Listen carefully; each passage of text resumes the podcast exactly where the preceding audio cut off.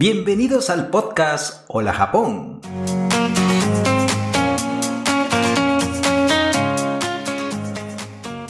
Hola amigos, muy buenas a todos y bienvenidos a un episodio más de mi programa Hola Japón.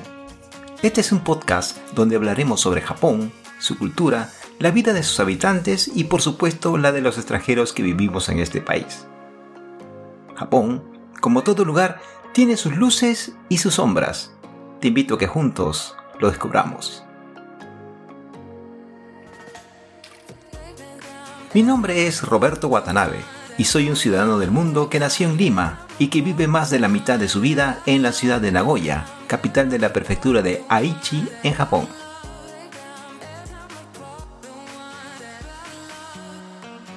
Si es la primera vez que oyes este podcast, te invito a que escuches los tres episodios anteriores.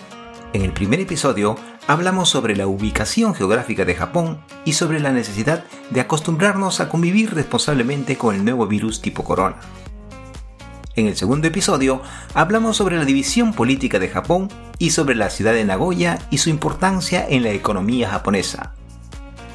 Y en el tercer episodio hablamos sobre la inmigración Nikkei latina a Japón. Definimos palabras como Nikkei, emigrar, inmigrar, y aunque hablamos sobre la inmigración de niques latinos a Japón, bien puede parecerse a la típica migración latina a otro país.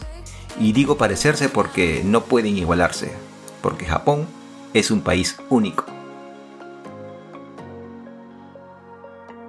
Este programa Hola Japón lo puedes escuchar utilizando cualquier aplicación de podcast instalado en tu dispositivo móvil o en la web, usando tu ordenador personal o tu PC Estamos en Apple Podcasts, Spotify, iBox, Google Podcasts, Amazon Music, Radio Public, Stitcher y otras plataformas. Ahora sí, comenzamos.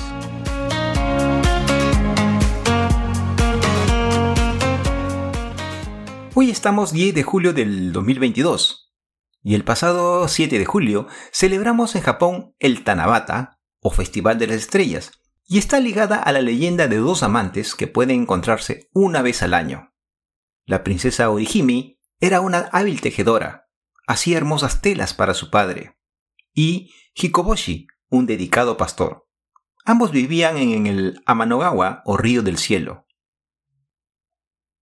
Dicen que al conocerse se enamoraron instantáneamente y se amaron intensamente a tal punto que descuidaron sus labores.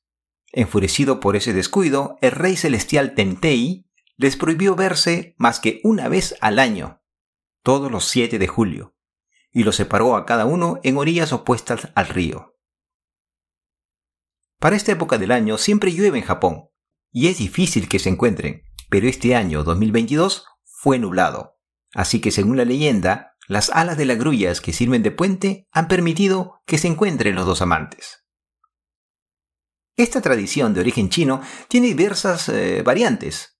En Japón, la festividad, aunque esté asociada a una leyenda de amor, se sincretiza con una tradición shintoísta de ofrecer a los dioses una pieza de tejido para pedir que protegieran los campos de arroz de las tormentas y propiciaran una buena cosecha. Con el paso del tiempo, se transformó en un día especial para pedir deseos y no necesariamente algo romántico o relativo a la cosecha, sino para pedir a los dioses la realización de algún hito o mejora personal, colgando su pedido o alguna prenda en las ramas de los árboles de bambú.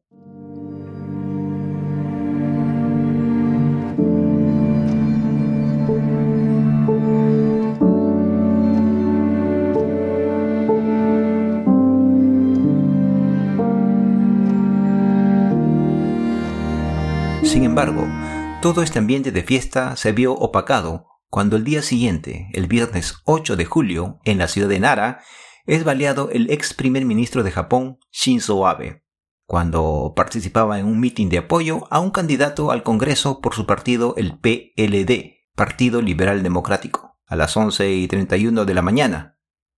Producto de las heridas causadas por los disparos, fallece en el hospital de la Universidad Médica de Nara pasada las 5 de la tarde. Abe-san tenía 67 años de edad y era un político que despertaba grandes simpatías en la población japonesa. logrando en su segundo gobierno la recuperación económica de Japón y la puesta en escena internacional del país al conversar con todos los líderes mundiales, Barack Obama, Donald Trump, Boris Johnson, Vladimir Putin, Xi Jinping, Narendra Modi y otros líderes.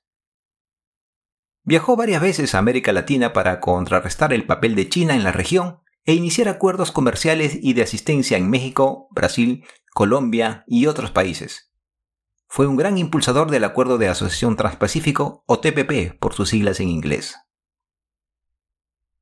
Fue un nacionalista y a veces entraba en polémica cuando se refería, por ejemplo, al asunto de las mujeres de consuelo, extranjeras, y afirmaba que elaboraban en los burdeles militares japoneses por voluntad propia durante la Segunda Guerra Mundial en territorios ocupados por el ejército imperial japonés, aunque luego se disculpó el 26 de marzo de 2007, o cuando visitaba un controvertido santuario de guerra en Tokio donde descansan los restos de militares acusados como criminales de guerra durante la Segunda Guerra Mundial. El santuario Yasukuni es considerado por China, Corea del Norte y Corea del Sur como un símbolo del pasado militar imperial de Japón. El 14 de agosto del 2015, durante un discurso que marcó el 70 aniversario del fin de la Segunda Guerra Mundial, Shinzo Abe expresa su remordimiento por la participación de Japón en la guerra, pero no ofrece nuevas disculpas por sus acciones. Además dice que las futuras generaciones de japoneses ya no deberían de tener que seguir disculpándose. Abe-san tenía en sus objetivos revisar la constitución pacifista de Japón. El magnicidio de Shinzo Abe fue ejecutado por Tetsuya Yamagami, un hombre de 41 años de edad que había servido en las Fuerzas Marítimas de Autodefensa en Japón durante tres años hasta el 2005. El tirador disparó dos veces por la espalda de Abe a una distancia de 4 metros con un arma de fabricación casera. Luego fue reducido y detenido por agentes de seguridad. En la casa de Yamagami se encontraron más armas de fuego de construcción casera, así como explosivos. La policía, antes de ingresar a la vivienda, tuvo que evacuar a los vecinos. Los motivos de este asesinato no se sabe con exactitud, ya que está en materia de investigación. Lo que sí es cierto es que el crimen ha tomado por sorpresa a una sociedad japonesa que no está acostumbrada a este tipo de violencia armada, ya que el control de armas en la población civil es bastante riguroso. Políticos del oficial PLD y de la oposición han manifestado dolor y rechazo a este crimen. Líderes mundiales se encuentran consternados ante tal acontecimiento.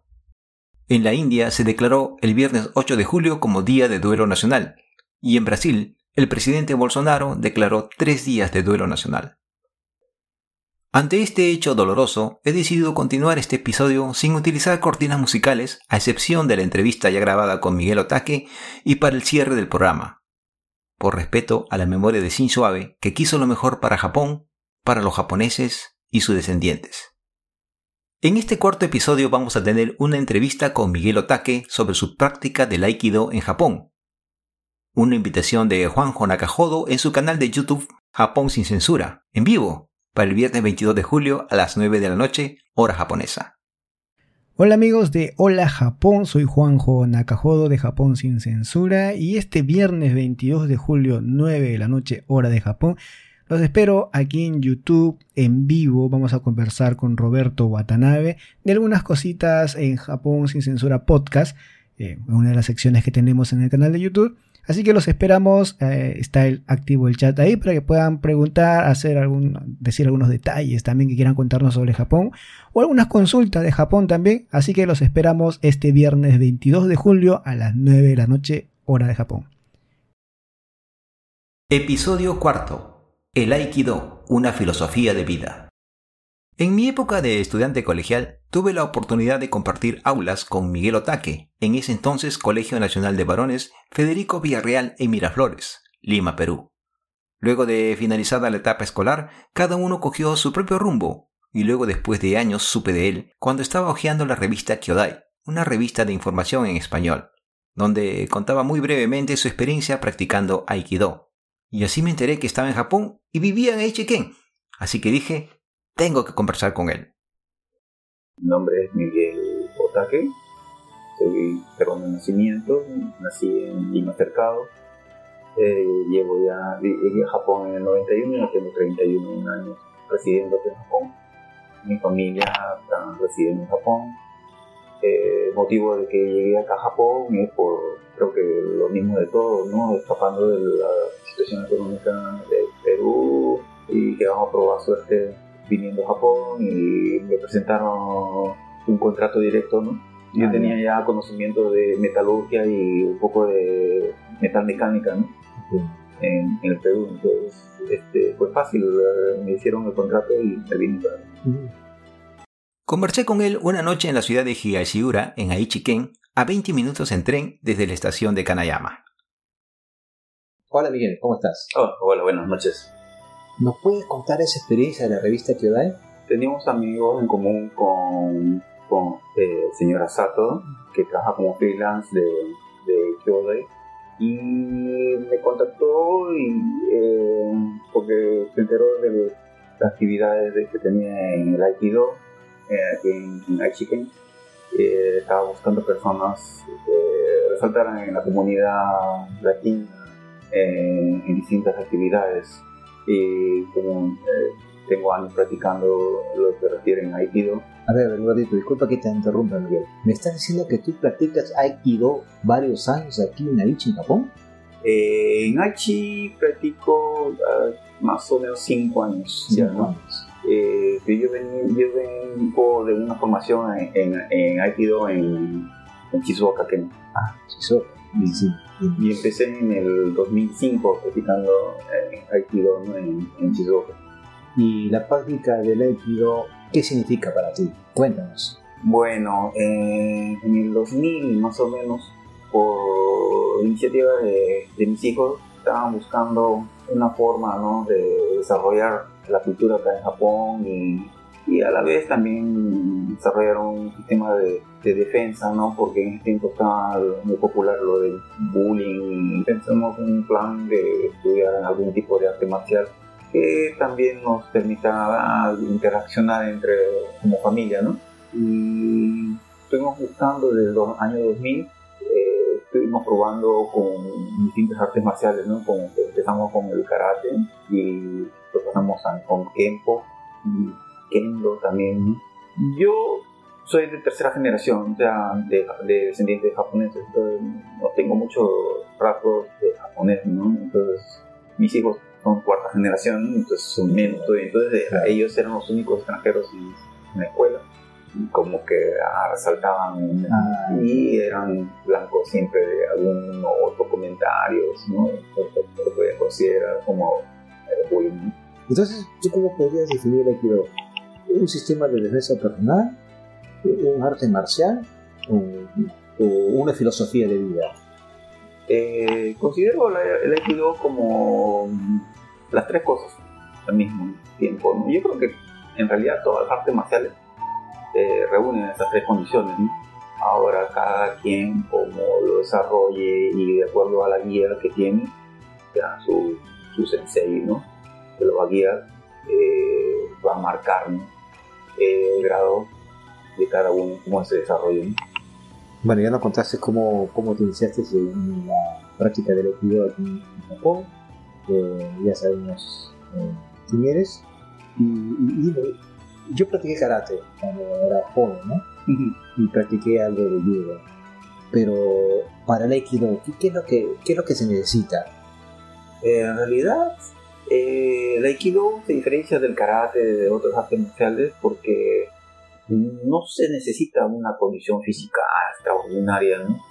Porque eh, la filosofía del Aikido basa en, en la no violencia, Ah, ya. no violencia y en utilizar la energía del otro. Y en, en todo lo posible, lo máximo posible, evitar el confrontamiento. Entonces, si uno desarrolla esa habilidad mental de la no violencia, yo creo que ganó todas las peleas Sin pelearla. sin pelear. ¿Y cuál es la diferencia con Jiu-Jitsu? Ah, Jiu-Jitsu. Eh, eh, para empezar, el Aikido este, está basado en, en distintas otras artes marciales para hacer un- de esta un arte meramente defensivo.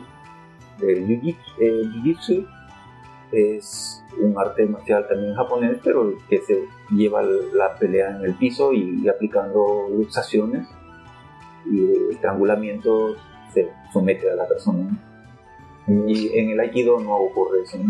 Entonces se puede decir que el aikido es un arte marcial que trata de no lastimar al oponente, trata de si hay un conflicto, lo primero evitarlo. Primero evitarlo. Mm, entiendo. Primero evitarlo, pero no significa de que no lo vas a lastimar Ah, claro. ¿Y hay alguna edad límite para practicar el aikido? Bueno, yo diría que cuando empecé a Aikido, empecé con una persona que tenía 63 años. 63 años. 63 años empezaba conmigo, ¿no? Y estaba mal, bueno, yo, mal del, del, hombro. Yo también, yo, yo, ya pasé del medio siglo, o sea, todavía puedo practicar Aikido. Lógicamente, todo pero con tal que tenga la motivación y el deseo ¿no? de desarrollar un arte nuevo, yo creo que es totalmente posible. ¿Y dónde, se puede practicar el Aikido? Aikido tiene una página web en la cual puedes encontrarnos distintos locales a través de todo Japón. Ah, Y eh, fácilmente lo haces la eh, búsqueda en cualquier motor de, internet y vas a encontrar el Aikika y incluso tiene eh, para traducción y de ah. distintos idiomas. Y pues, de acuerdo a la zona, puedes encontrar el local más cercano a ver, cuéntanos un poco tu experiencia personal practicando el Aikido aquí en Japón. Aquí en Japón, eh, me dijiste que empezaste en Shizuoka, ¿no? Sí, exactamente, empecé en Shizuoka. Eh, yo llegué al dojo por pura casualidad, porque el frente del dojo había una piscina, yo llevé a mis hijos a la piscina. El, el dojo es el, local de, El local, eh, sí, donde se practica, ¿no? Ya. Entonces, este mientras esperaba a mis hijos que salieran de la piscina, entré al gimnasio del municipal y habían carteles ahí y vi el de Aikido. Me, llamó mucho la atención porque de Aikido yo tenía la idea, no sé si ves algunas películas de Steven Seagal. Sí, de, de Nikos, ¿no? Que tú puedes ver el, famoso rompehuesos. Claro, sí. Entonces se me vino ¿no? en la cabeza eso, ¿no? Yo ya había escuchado en Perú incluso de, de, del Aikido, ¿no? Y dije, ah, de Aikido, ¿no? De eso. la primera idea fue Steven Seagal, ¿no? Uy, pero en Perú, en realidad, en los años 80 era muy caro ¿no? estudiar Aikido. Ah, sí. Porque hay escuelas en Perú ¿no? sí. de Aikido, pero es muy caro. Entonces, cuando entré, eh, llamé al, al profesor de Aikido y le llamé por teléfono y me hice una cita. Entonces fuimos a, el día ¿Tú, domingo. ¿Tú hablas japonés? ¿O, te haces entender? O... Hago entender ah, bastante. Ya. Ya. Mm, Disculpa, te interrumpí. No, no. Y entonces hablé con el profesor y me dijo, vente a hacer una prueba, ¿no? Y de verdad que me sorprendió con mucho agrado, ¿no? Que el profesor así, tan abierto y nunca habló nada de de dinero, cosas. No, no, no te dijo, oye, tú eres extranjero, tú eres un Daikokujin. No, para nada. Ah, o sea, te trató sí, muy bien. Totalmente. Sí, incluso me dijo, no, que el primer mes me pague, que vea, ¿no? Que asista a las clases, que podía venir con toda mi familia y que estuvo muy abierto siempre, ¿no? Y, siempre fue así el trato, ¿no? Abierto y, y sobre todo me sorprendió mucho el el aikido no guarda ese, afán de lucrar. Ya. Porque puede venir con ropa cualquiera, que, o sea, un buzo o cualquier cosa, puedes venir con eso, tenerme, y luego te, compras un, cualquier doggy en cualquier tienda de deportes y puedes ir a El doggy es el uniforme que se practica. Sí, el doggy es el uniforme que se practica. Al principio es solamente un doggy blanco y cinturón blanco, y así y nunca cambia el cinturón. Mm, entiendo. Aunque pases de grado, ¿no? Eso fue en Shizuoka. ¿Y cómo llegaste a Aichi? En Shizuoka estuve trabajando como cerca de tantos años, ¿no? Entonces este, me mudé por trabajo acá a Aichi y empecé ya acá a buscar otro dojo donde podía continuar. Ah, ya. O sea, el Aikido sí entró de lleno contigo. Sí, porque es ya uno lleva ahí y comienza ¿no? a darle gustito, ¿no? De, al menos es te mantiene en forma y mentalmente también claro, ¿no?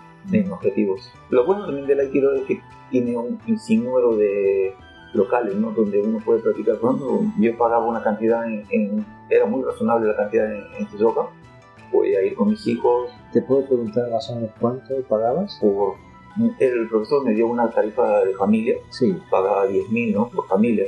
familia quiere decir tú Y mis tres hijos, ¿no? y tres hijos, o sea, cuatro personas. Cuatro Ah, personas. sí. y, Sí, sí. y- y podía, tenía la opción de visitar cualquier dojo en toda la región, ¿no?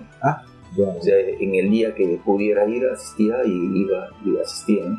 Entonces, como tenía el horario mío, era, el tiempo era de hacer nicotales, cosas Ah, así. sí, mi pata, doble Tenía, sí, no, no podía elegir mucho el horario, ¿no? Entonces, Sí, con esa facilidad, pues me podía acercar, por ejemplo, una semana a un dojo, y iba a otro dojo, y así también estaba, ¿no? ah, ya, ya.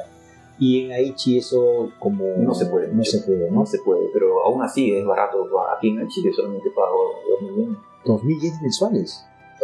Dos mil yenes mensuales. Ahorita el cambio está, bueno, decían 100 yenes, ¿no? Pero Mm. que está 125. Pero aproximadamente, ¿cuánto en dólares debería ser? ¿20 dólares? ¿25 Menos, dólares? ¿no? Pero ahorita cambio actual, ¿no? Pero será 18. 18 dólares. Bueno, no sé cómo será en tu país el cambio del dólar, pero 18 dólares mensuales para practicar un arte marcial como el Aikido, creo que sí, es una buena, buena posibilidad. Eh, Dime, Miguel, entonces este, esa fue tu experiencia ah, eh, primero en, en- en Shizuoka y luego en Aichi. Cuéntame tu, tu, tu sentimiento cuando practicas Aikido. te puedo contar que eh, todo el mundo creo que ese mismo sentimiento ¿no? lo va a embargar si entra al Aikido, que todo ocurre muy rápido. ¿Cómo, cómo así?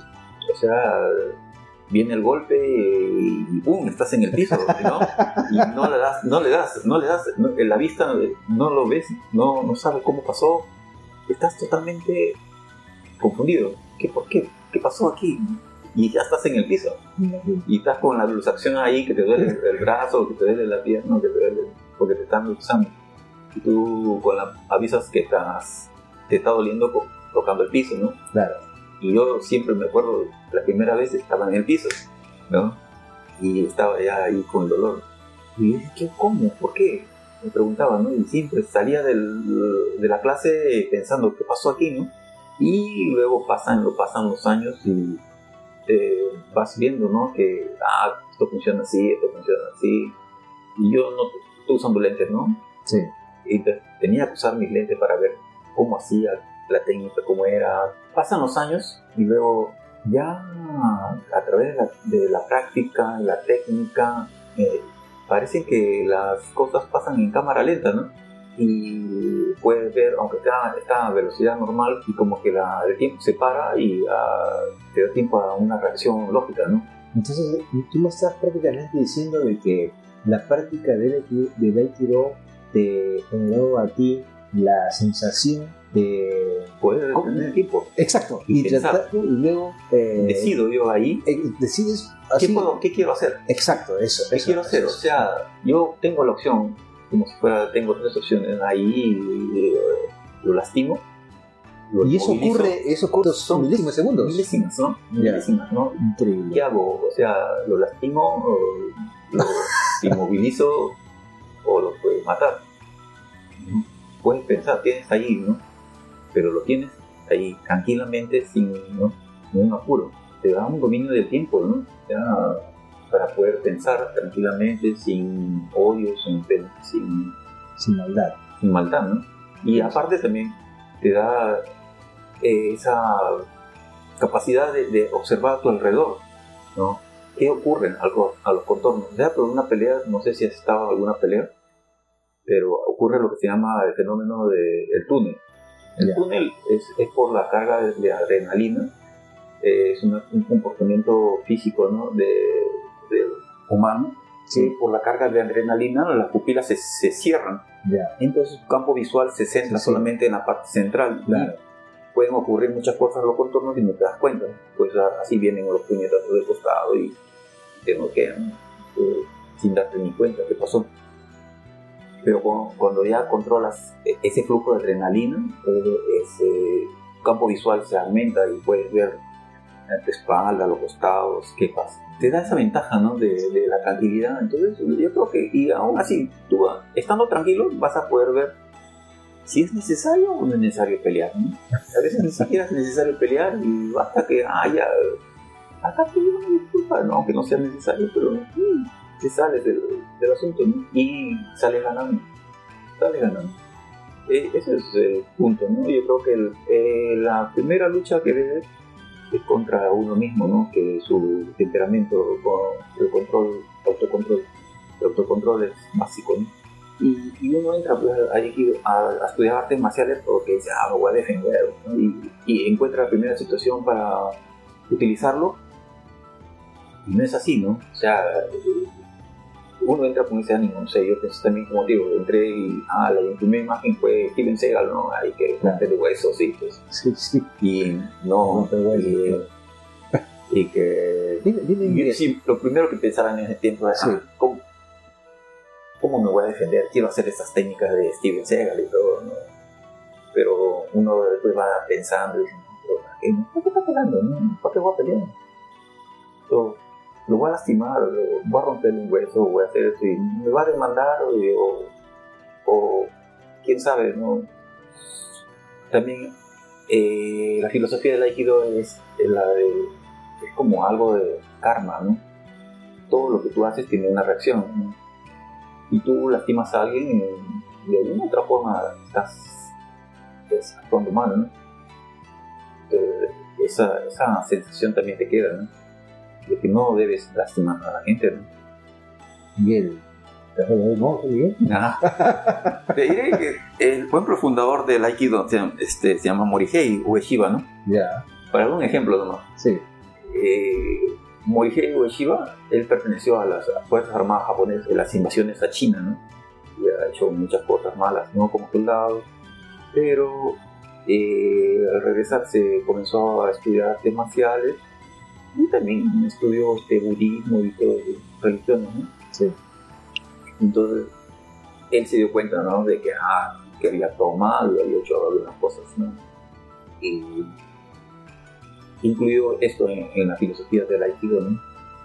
De- o sea, decía, no, monje... Fue exagerado, ¿no? Un poco exagerado, pero no, no creo que sea monje. No, no, no, correcto. Dime, este, Miguel, eh, entonces ya más o menos este, tenemos una idea de lo que es el Aikido, mm, los efectos positivos para el desarrollo de, de esta arte marcial, ¿no?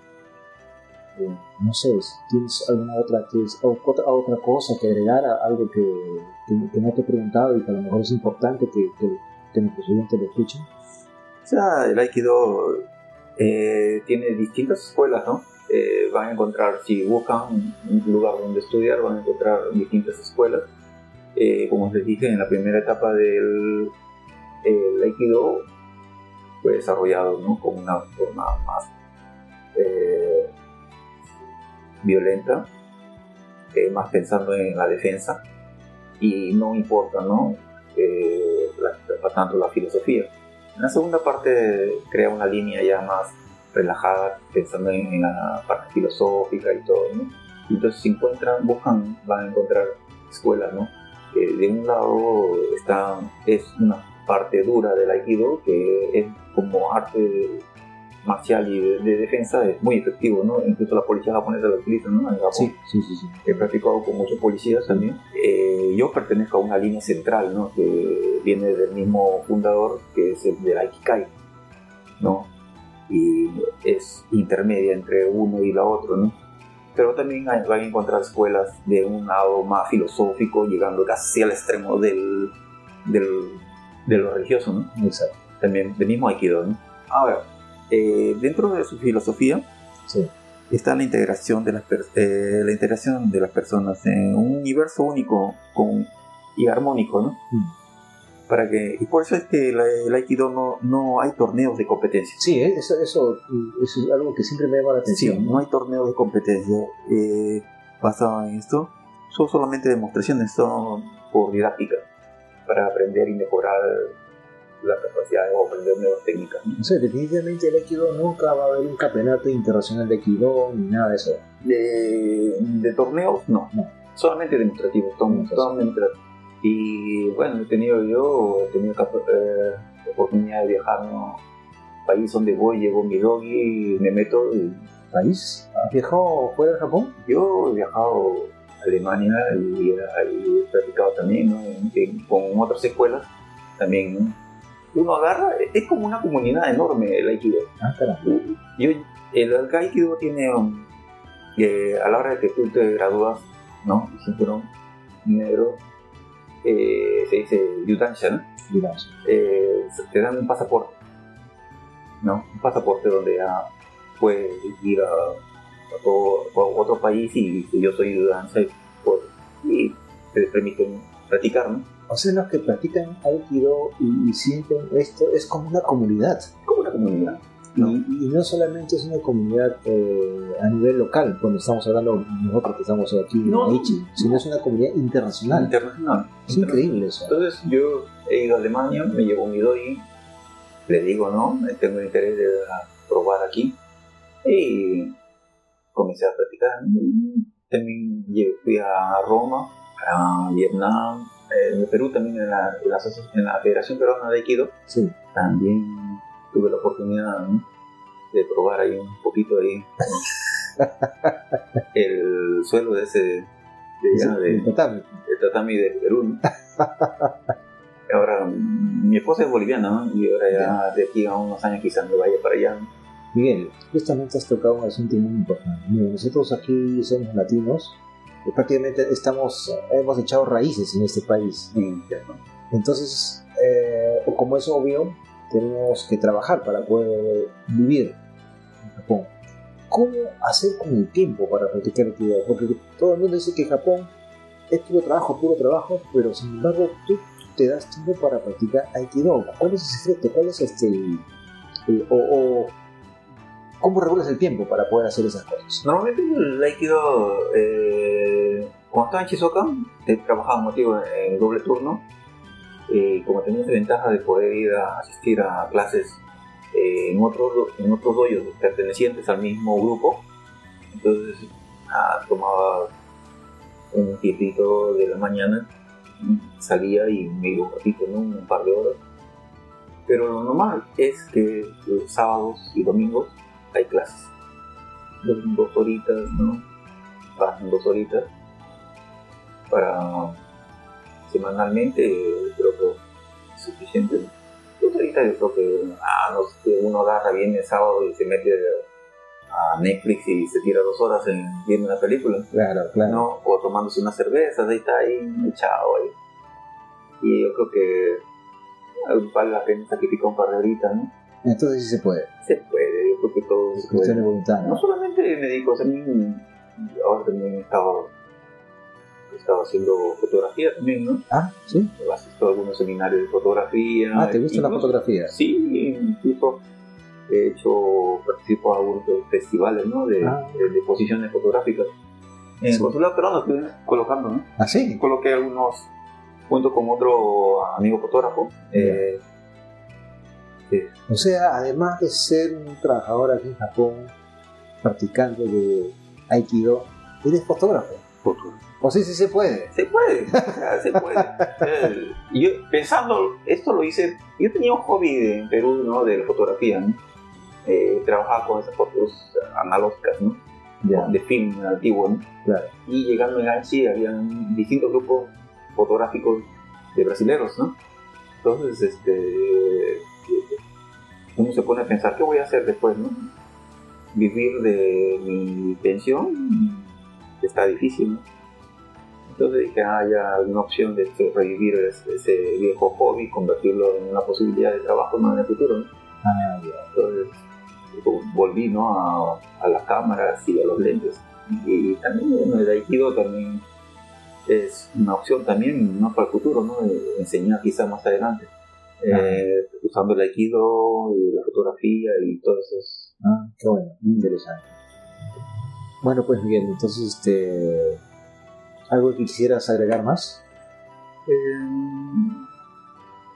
que bueno, siempre el objetivo de estar acá en Japón es bueno sacarle el máximo provecho.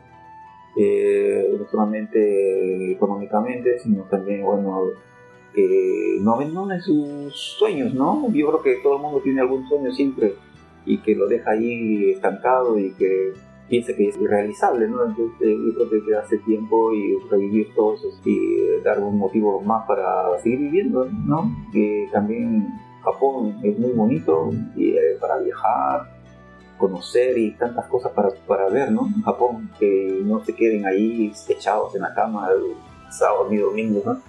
Vivan, vivan hasta donde tengan fuerzas. Muy bien, Miguel. Conversamos entonces con Miguel Otaque, un peruano que radica en Aichi, practicante de Aikido, trabajador, y se da el tiempo para tomar fotografías y hacer sus presentaciones, como por ejemplo en el Consulado de Perú, aquí en Nagoya. En Nagoya fue, ¿no? Sí, con el antiguo, con el antiguo cónsul, ¿no? Ah, el señor Miranda. Ah, con es una bella persona. Muy bien. Listo. Gracias amigos por escucharnos y esta fue una conversación con Miguel Otaque desde Higashiura, Aichi. Gracias. Gracias Miguel. Gracias, Tilly, por la oportunidad. Si desean saber más sobre la práctica del Aikido en Japón o cualquier consulta sobre ello, pueden contactarse con Miguel Otaque a través del Facebook. Él responderá a cualquier duda que puedan tener gustosamente. Este programa Hola Japón lo puedes escuchar utilizando cualquier aplicación de podcast instalado en tu dispositivo móvil o en la web, usando tu ordenador personal o tu PC.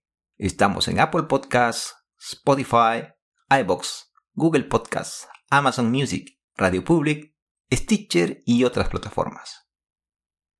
Para hacer este podcast, obviamente tengo que escuchar otros, y con relación a Japón, uno de los que más me llamó la atención es Japón sin censura, de Juanjo Nakajodo, que con el estilo que le caracteriza ha potenciado su canal en YouTube. Y para mí fue una gran sorpresa que me invitara a su programa. Hola amigos de Hola Japón, soy Juanjo Nakajodo de Japón sin censura y este viernes 22 de julio 9 de la noche hora de Japón los espero aquí en YouTube en vivo. Vamos a conversar con Roberto Watanabe de algunas cositas en Japón sin censura podcast, eh, una de las secciones que tenemos en el canal de YouTube. Así que los esperamos, eh, está el, activo el chat ahí para que puedan preguntar, hacer algún, decir algunos detalles también que quieran contarnos sobre Japón o algunas consultas de Japón también. Así que los esperamos este viernes 22 de julio a las 9 de la noche hora de Japón. Va a hacer una transmisión en vivo, donde pueden chatear conmigo y con Juan. Esto va a ser el viernes 22 de julio a las 9 de la noche hora japonesa. Si te gusta mi podcast Hola Japón, coméntaselo a tus amigos, suscríbete y deja una reseña.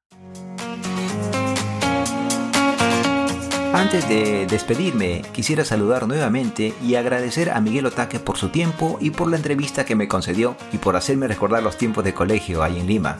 Y junto a él, a Ricardo Ninanja, Milton Sierra, William Astuomán, José Arias por sus comentarios. Saludar también a todos los amigos de Mundo Ajedrez y un saludo especial a mi amiga Naomi Fuji, con quien estaré conversando sobre el amor que tiene a la música latina y a su país adoptivo, República Dominicana, en el próximo episodio. Soy de Nagoya y soy una mujer japonesa nacida y criada en Japón. También mis dos padres son japoneses y me encanta bailar desde que era pequeña. Aprendí muchos tipos de baile, pero cuando conocí la salsa, decidí el rumbo de mi vida. Y por último, saludarte a ti por estar ahí, al otro lado con los audífonos puestos o el parlante escuchándome. Y eso es todo por el día de hoy. Si desean contactarse conmigo, pueden hacerlo a través de la aplicación Telegram o si lo prefieres, me buscas en el Facebook como Roberto Watanabe o a la página Hola Japón Online. Ya, matane.